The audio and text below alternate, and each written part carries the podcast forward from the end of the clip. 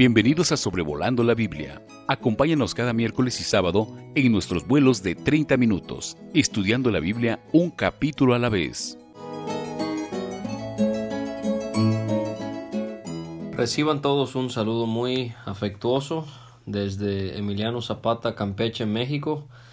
Les saluda David Alves Hijo y me complace mucho que nos acompañe en esta nueva edición de Sobrevolando la Biblia, en el cual estaremos estudiando juntos Éxodo capítulo 32. Le animo a que si no ha leído el capítulo, que pueda usted ponerle pausa a este audio, lea el capítulo, los versículos que contiene, que son 35, y puede entonces regresar a escuchar el audio para que usted pueda entender este pasaje de una mejor manera. Llegamos a un capítulo lamentable que quisiéramos no estuviese en las escrituras, que no tuviésemos que considerarlo, porque el pueblo de Israel cae catastróficamente en esta severa crisis de manera espiritual, pero por el otro lado le agradecemos a Dios que Él ha puesto eh, pasajes como estos que aunque son desagradables, nos ayudan a entender de los errores que han cometido otros. Y digo lamentable este capítulo porque aquí es donde Israel erige, crea, forma un becerro de oro el cual es adorado. Moisés está sobre el monte de Horeb y el pueblo se impacienta y después de cuarenta días ellos eh, le dicen a Aarón, levántate, haznos dioses que vayan delante de nosotros, porque a este Moisés, el varón que nos sacó de la tierra de Egipto, no sabemos qué le haya acontecido.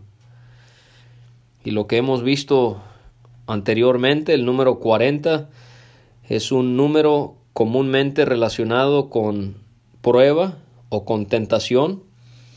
Y en esta manera podemos ver que el pueblo de Dios estaba siendo probado, mientras que su líder Moisés estaba sobre el monte teniendo esta comunión tan íntima con Dios, y ellos van a fallar terriblemente porque la petición que ellos hacen es que Aarón eh, le pueda hacer a ellos dioses que van a ir delante de ellos y que ellos van a poder adorar. Desafortunadamente Aarón sucumbe a la presión de estas personas. Y aquí podemos ver lo lamentable que es cuando líderes en las iglesias, líderes entre el pueblo del Señor, sucumben también como Aarón a la presión de la mayoría, de lo que dice el mayor número de personas, cuando es algo que va en contra de la palabra de Dios.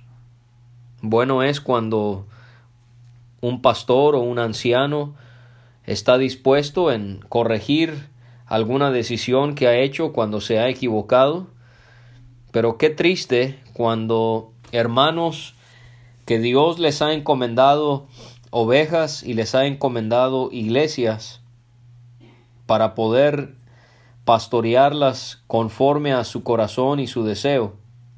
Más bien eh, caen ante la presión de hermanos cuando hay algo que no les parece y que lo quieren ver modificado sabiendo que es contrario a la palabra de Dios. Aquí el carácter de Aarón en el capítulo 32 lo vamos a ver directamente eh, en contraste con el carácter de su hermano Moisés y vamos a ver eh, virtudes eh, que Moisés va a manifestar en este capítulo que no encontramos en su hermano. Aarón les dice entonces que aparten sus arcillos de oro que están en las orejas de sus mujeres, de sus hijos y de sus hijas y tráiganmelos. Él con ese oro va a hacer el becerro. Vamos a ver más adelante en el libro de Éxodo que el oro que tenía Israel, y recuerde que este oro por providencia de Dios, los mismos egipcios le dieron a los israelitas cuando ellos fueron redimidos de esa tierra de esclavitud por la mano de Dios. Y este oro que va a ser utilizado más adelante para construir, vamos a leer, para construir el tabernáculo, en esta ocasión va a ser utilizado para formar un Dios falso que va a suscitar el celo y el enojo de Dios para con el pueblo que él consideraba suyo. Ahora, los arcillos en la Biblia encuentro que en varias ocasiones están relacionados con algo o con cosas que son desagradables a Dios. Por ejemplo, en Génesis 35, las esposas de Jacob le entregaron sus dioses porque eran idólatras y sus zarcillos al tener un encuentro con Dios. En jueces capítulo 8 leemos una explicación que es bastante interesante. Dice ahí, traían zarcillos de oro porque eran ismaelitas y sabemos que los ismaelitas no eran pueblo de Dios, era pueblo ajeno de Dios, y es interesante que se da ese comentario que estas personas usaban estos arcillos por la nacionalidad de la que ellos eran. En Isaías capítulo 3, Dios da una lista de muchas cosas que Dios le va a quitar a Israel, a sus mujeres, por vivir vanamente y una de ellas son los arcillos. El profeta Oseas en su capítulo 2 y versículo 13 vemos que Dios hace manifiesto que él reprocha a Israel por haber ofrecido incienso a Baal, este dios de Canaán, dios falso, y también que ellos se fueron detrás de sus amantes y lo peor es que se olvidaron de Jehová. Pero una de las cosas que les reprocha Dios es que se adornaron con zarcillos. Y esta idea concuerda con lo que encontramos en el Nuevo Testamento, en primera Timoteo 2.9 y en primera de Pedro 3.3. La enseñanza del Nuevo Testamento es que la mujer no debe de adornarse con adornos externos, sino que debe hacerlo con adornos espirituales, como lo son la sujeción, la piedad y las buenas obras. Así que ahí hay algo que pudiesen considerar aquellas eh, que son hermanas en Cristo que nos están escuchando. ¿Será que este asunto de los dioses que querían fue algo instigado por las mujeres? Porque vemos que aunque se mencionan hijos, pero mayormente son mujeres las que utilizarían zarcillos, serían mujeres las que promoverían eh, este asunto del Dios falso. Vamos a ver que el becerro eh, quizás no es casualidad que ellos desearon un becerro de oro y no cualquier otro animal, porque los egipcios tenían un dios que se, se llamaba Apis, y él era el dios del sol y también era considerado como el dios de la fertilidad. Quizás esta es una influencia directa de Egipto sobre los israelitas a la hora de querer un dios distinto al dios de Israel, a Jehová, el que los había rescatado. Y es triste cuando el mundo o nuestra vida pasada continúa teniendo una influencia sobre nuestras vidas y esto pudiera ser que suceda, sucede con el pueblo de Israel también, que ellos estaban tratando de imitar lo que habían visto en Egipto. Pero regreso a la pregunta, ¿será que habrán sido mujeres que habrán promovido esta petición de la creación de un Dios? Y lo pregunto por el Dios que era el Dios de la, eh, de la fertilidad, que obviamente le interesaría a una mujer, el hecho de que hay zarcillos que son entregados, Y esto nos haría pensar en, en, el rol, en el lugar de la mujer. Dios le da un lugar sumamente importante a la mujer, pero no de liderazgo.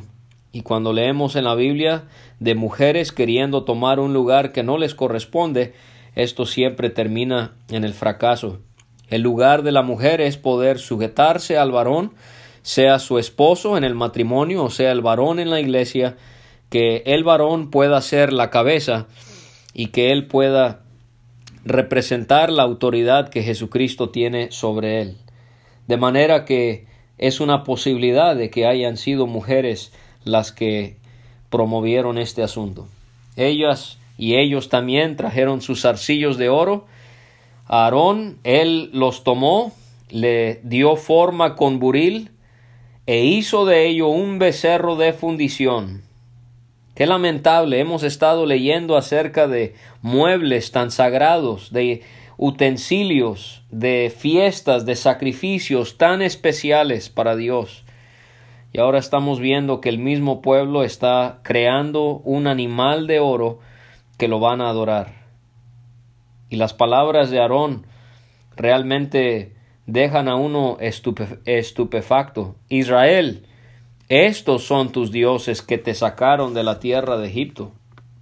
¿Cómo es posible que Aarón, el que habría de ser el sumo sacerdote, el que tendría tantos privilegios y tantas responsabilidades tan singulares, y ahora crea un becerro de oro, edifica un altar delante del becerro, y pregona y le dice al pueblo, mañana será fiesta para Jehová completamente fuera de la voluntad de Dios y de lo que Dios había instituido.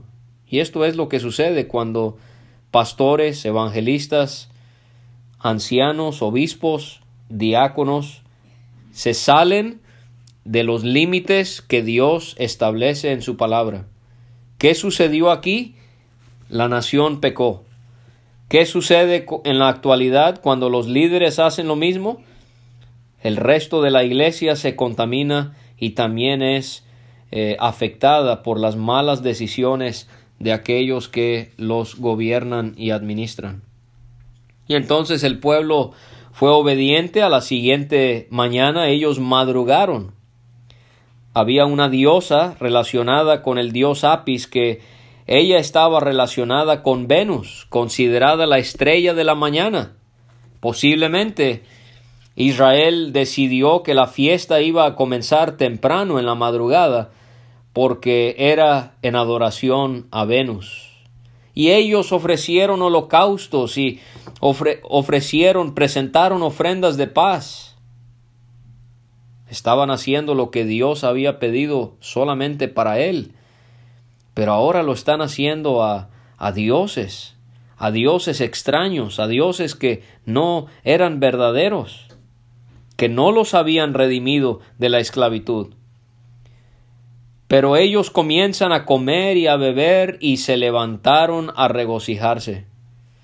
No podemos imaginarnos de todas las atrocidades que se insinúa con estas palabras. La Biblia no nos da detalles, pero solamente podemos imaginarnos cómo la idolatría muchas veces va con un desenfreno completo en el pecado a pecados como orgías y todo tipo de actos completamente desagradables a Dios.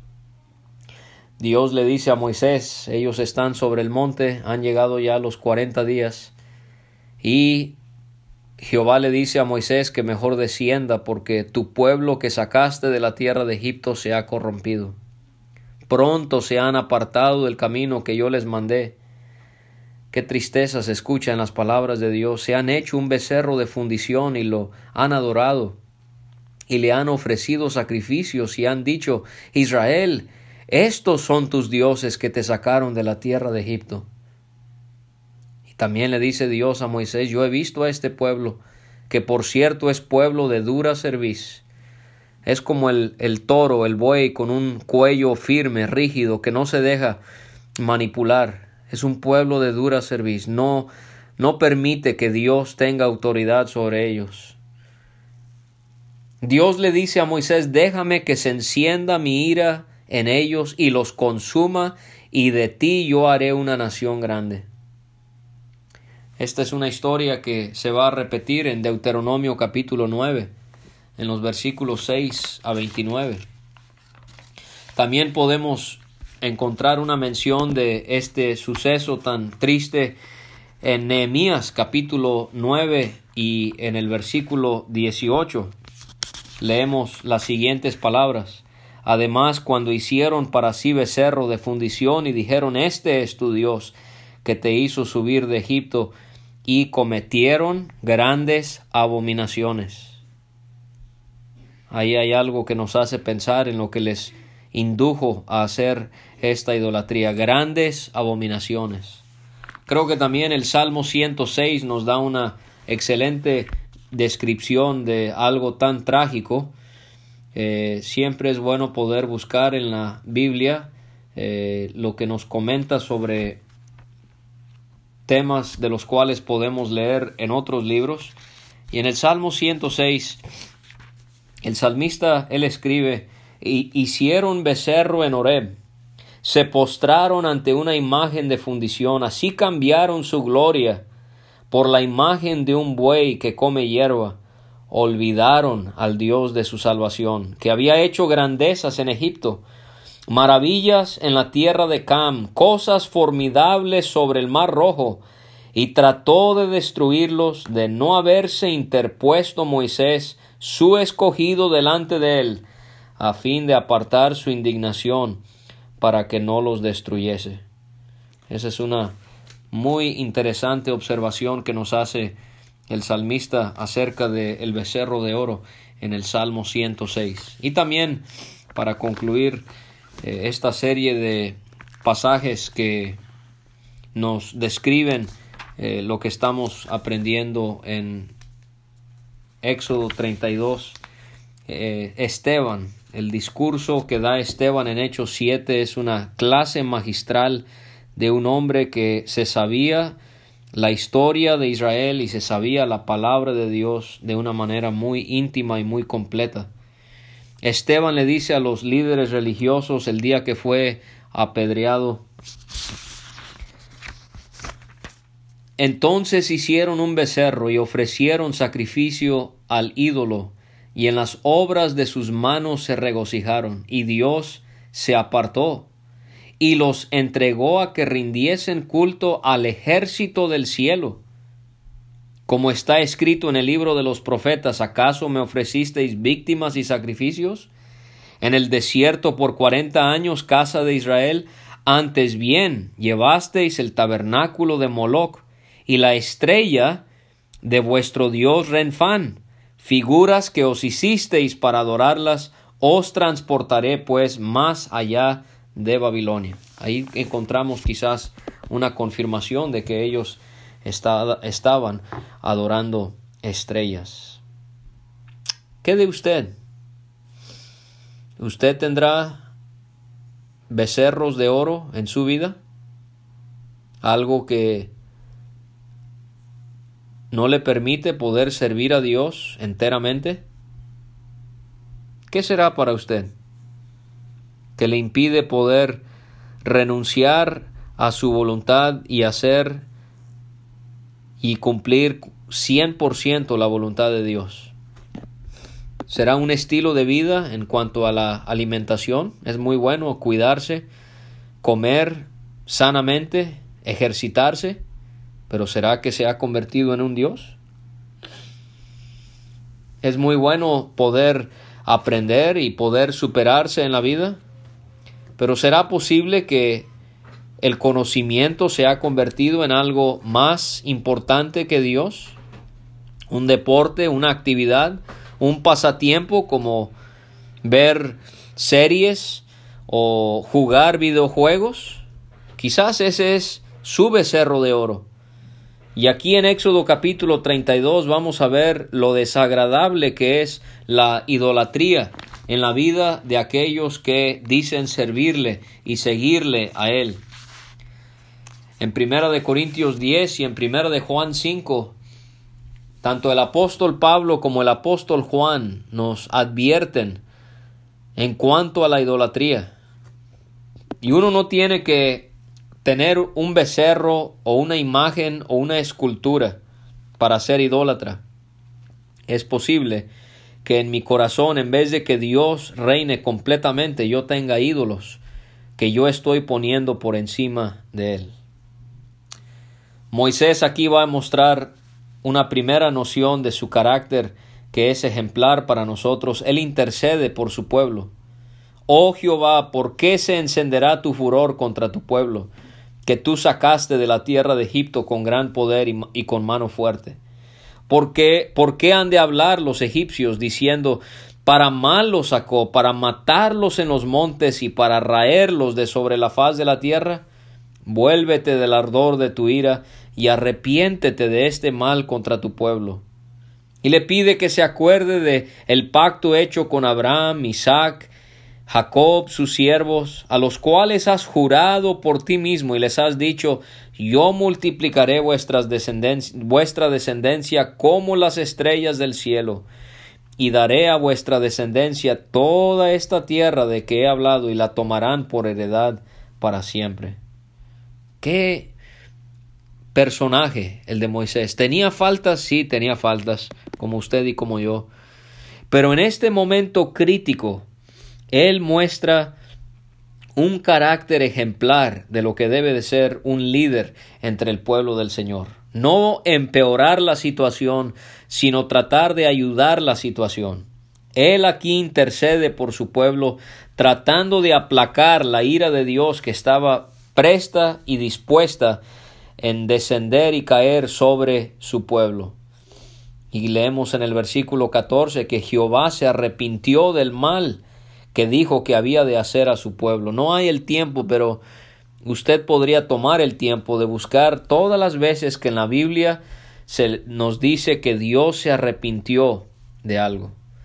Bueno, la Biblia dice que Él no es hombre para que se arrepienta, pero Dios se arrepiente en el sentido de que Él muestra misericordia o muestra también tristeza por el pecado del hombre. En este sentido, es Dios mostrando misericordia. Yo les iba a castigar, pero no lo voy a hacer, en otras palabras. Moisés, él desciende del monte de Oreb, en sus manos lleva esas dos tablas del testimonio de las cuales aprendimos en el capítulo anterior. Las tablas escritas por ambos lados, de uno y otro lado, estaban escritas. Las tablas eran obra de Dios, la escritura era escritura de Dios grabada sobre las tablas. Esto era algo tan precioso para Israel. Era una clara señal del pacto que Jehová había hecho con ellos, estas leyes, estas tablas. Y aquí aparece Josué, este hombre que va a ser de gran ayuda para Moisés y también para todo el pueblo de Israel, especialmente cuando Moisés muera. Y Josué le advierte a Moisés que el pueblo gritaba, pero Moisés dice, alarido de pelea hay en el, eh, perdón, Josué le dice a Moisés que el pueblo gritaba, alarido de pelea hay en el campamento. Pero Moisés le responde, no, es voz de alaridos de fuertes, no es voz de alaridos de fuertes, ni voz de alaridos de débiles, voz de cantar, oigo yo. Y en vez de estar cantando a Dios, como se ha caracterizado el pueblo de Israel y se caracteriza la iglesia hoy en día, estaban cantándole a dioses falsos. Moisés llegó al campamento, vio el becerro, vio las danzas, ardió la ira de Moisés y arrojó las tablas de sus manos y las quebró al pie del monte. Me hace pensar en, en el Señor Jesús, el celo de la casa de Dios le consumía, le lastimó ver cómo la casa de su padre estaba siendo abusada. ¿Le preocupa a usted, hermano, especialmente si tiene responsabilidad en su iglesia, que se estén haciendo cosas que son contrarias a la palabra de Dios o somos indiferentes? No vamos a, a, ser agresivos, a mostrar una actitud violenta pero lo que sí podemos aprender de Moisés aquí en estos versículos hasta el versículo 21 es el celo que él mostró por las cosas de Dios. Y esto es lo que necesitamos. Necesitamos a hermanos y hermanas que el interés que tienen es que la palabra de Dios realmente tenga la prioridad entre nosotros, que lo que realmente nos rija no es lo que yo pienso o lo que yo considero o lo que yo siento, sino qué es lo que dice Dios. Y Moisés toma el becerro que se había hecho y lo quema en el fuego y lo molió hasta reducirlo a polvo y lo esparció sobre las aguas y lo dio a beber a los hijos de Israel. Por eso es que es mentira cuando en documentales se nos dice que han encontrado el becerro de oro. No puede ser. Moisés lo destruyó, lo exterminó y, e hizo beber este polvo en estas aguas a los hijos de Israel para que ellos bebieran su propio pecado. La desobediencia tiene consecuencias. Y ahora Moisés busca el bien de su hermano. ¿Qué te ha hecho este pueblo? que has traído sobre él tan gran pecado. Y Aarón no va a actuar justamente ni rectamente. No se enoje, mi señor, tú conoces al pueblo que es inclinado a mal. Ellos me dijeron que yo hiciera tal cosa, y bueno, no sabíamos qué te había acontecido. Y él preguntó muy inocentemente ¿Quién tiene oro? Apártenlo. Y bueno, ellos me lo dieron y yo lo eché en el fuego y salió este becerro. Qué triste. Cuando hombres que supuestamente tienen responsabilidad en una iglesia no puedan ser honestos.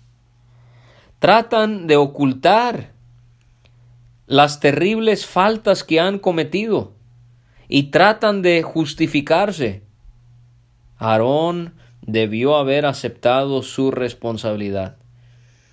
Nadie puede echar oro en el fuego y sale mágicamente como un becerro. Aarón sabía exactamente lo que estaba haciendo. Aarón hace ver que no, yo, yo realmente no les insistí, ellos fueron y ellos me lo dieron el oro y todo se dio por casualidad. Mentira. No, tenemos que ser como Moisés. Se puso a la puerta del campamento y dijo, ¿quién está por Jehová? Júntese conmigo y se juntaron con él todos los hijos de Leví. Qué hermoso que en medio de esta depravación y esta declinación espiritual, a donde llegó Israel a estar tan bajo, hubo una familia, una tribu, que quiso estar del lado de Dios. ¿De qué lado está usted, hermano, hermana? ¿De los que tienen nombre entre las iglesias, los que tienen cierta reputación pero no están obedeciendo la palabra de Dios. Mire, a mí me, me interesa más estar a solas con Dios que quedar bien con las multitudes. Porque con alguien, como alguien bien ha dicho, con Dios, una sola persona es mayoría. Es mayoría. Moisés no estaba interesado en complacer a la mayoría. Ese es el problema con muchos de nosotros. Pensamos que somos espirituales y somos bien vistos por todos. Pensamos que somos muy consagrados a Dios y somos populares entre el pueblo del Señor. Yo tendría temor en ser bien visto por la mayoría. Un hombre que sirve al Señor y que es bien visto por la mayoría Discúlpeme, pero es alguien que no tiene convicciones.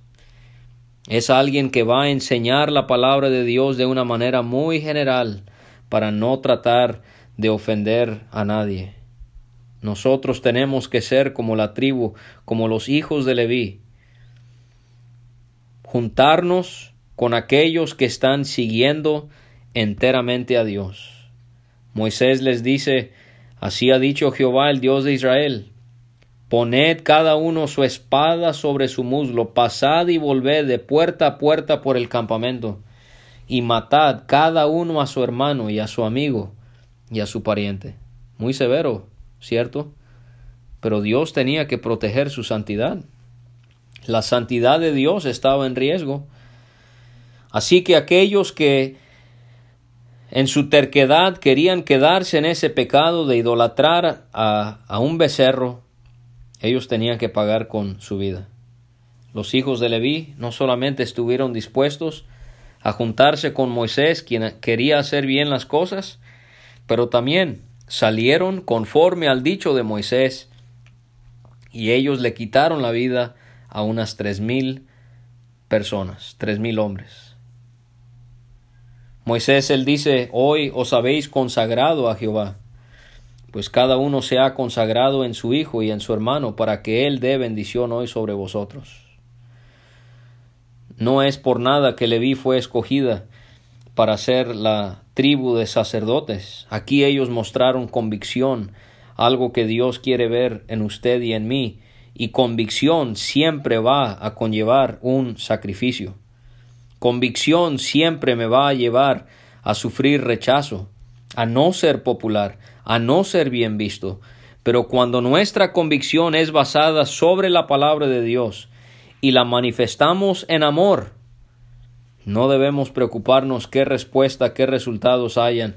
Nuestro único deseo debería de ser querer la gloria y la honra de Dios en su casa terrenal que es la iglesia. Y al día siguiente, Moisés le dice a Israel, vosotros habéis cometido un gran pecado, pero yo subiré ahora a Jehová, quizá le aplacaré acerca de vuestro pecado. Moisés le dice a Dios, Te ruego pues, este pueblo ha cometido un gran pecado, porque se hicieron dioses de oro. Que perdones ahora su pecado, y si no, ráeme ahora de tu libro que has escrito. Moisés otra vez aboga por el pueblo de Israel. ¿Estamos nosotros abogando por personas conflictivas? ¿Estamos abogando en oración por hermanos que están en pecado y que necesitan corregir pecados en su vida. Esto es algo que Moisés nos es de gran ejemplo. El libro que menciona aquí Moisés es el libro que contiene el nombre de todas las personas que han nacido en este mundo. No es el libro de la vida porque nadie puede ser borrado de allí. Este libro es el libro que contiene los nombres de todos los que han habitado este planeta Tierra. Y Jehová al final le responde a Moisés y le dice, le advierte, al que pecare contra mí, a éste raeré yo de mi libro. Y le dice a Moisés finalmente, ve pues ahora, lleva a este pueblo a donde te he dicho, he aquí mi ángel irá delante de ti, pero en el día del castigo yo castigaré en ellos su pecado. Y Jehová hirió al pueblo, porque habían hecho el becerro que formó Aarón. Hay consecuencias para la desobediencia, hay consecuencias para la idolatría. Dios nos ayude a ser como Moisés y como la tribu de Leví. Gracias por escuchar este estudio. Escríbenos a sobrevolando la Biblia gmail.com. Visita nuestra página www.graciamasgracia.com. Hasta la próxima.